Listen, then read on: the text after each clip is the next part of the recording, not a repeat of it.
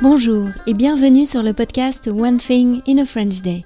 Aujourd'hui, vendredi 21 octobre 2022, cet épisode, le numéro 2175, s'intitule Américaine, 80 ans et 250 kilos, une bombe de la Seconde Guerre mondiale en bas de chez nous.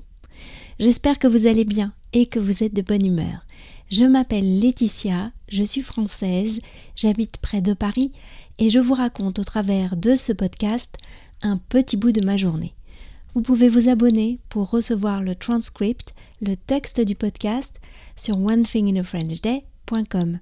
Recevoir le texte du podcast coûte pour le texte seul 3 euros par mois.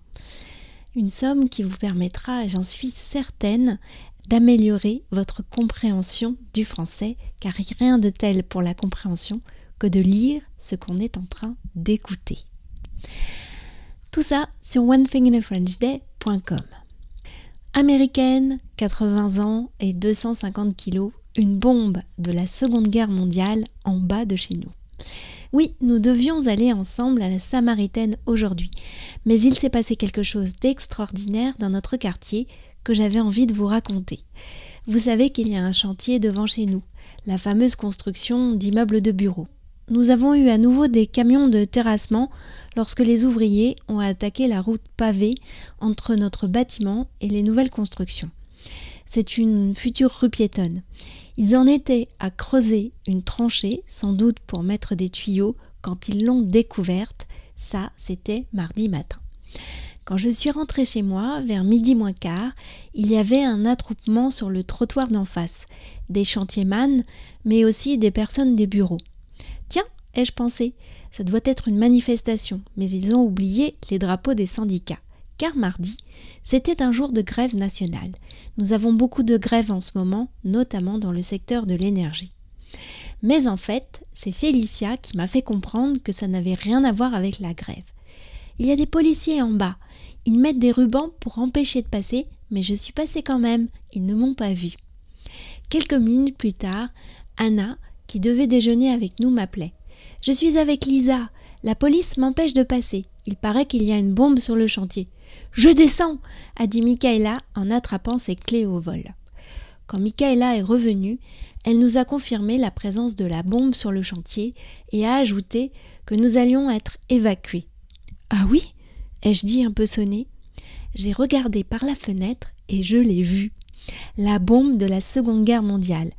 Elle avait été bien dégagée et plusieurs personnes l'entouraient sans paraître effrayées. Félicia avait commencé à déjeuner. Nous avons mis les repas dans des boîtes de pique-nique. J'ai pris mes affaires, les filles ont pris leurs cahiers avant de descendre. Quand je partais pour les rejoindre, un policier municipal sonnait à ma porte. Madame, nous devons évacuer l'immeuble. Un obus de la Seconde Guerre mondiale vient d'être découvert sur le chantier.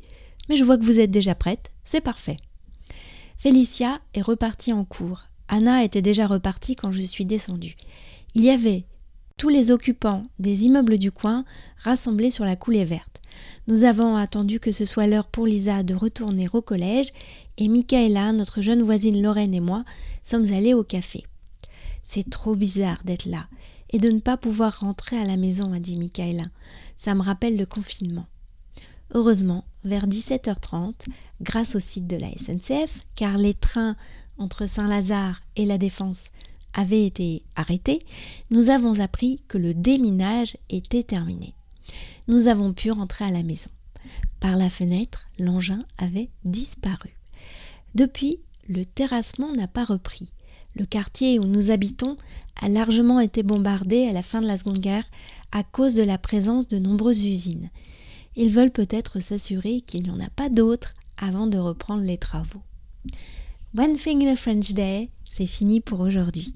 Je vous retrouve lundi pour un nouvel épisode de podcast. D'ici là, je vous souhaite de passer un très bon week-end. N'hésitez pas à laisser un commentaire sur le podcast ou sur cet épisode sur votre application de podcast avec des petites étoiles. Et si vous avez envie de m'envoyer un message, n'hésitez pas. frenchday.gmail.com À bientôt. Au revoir.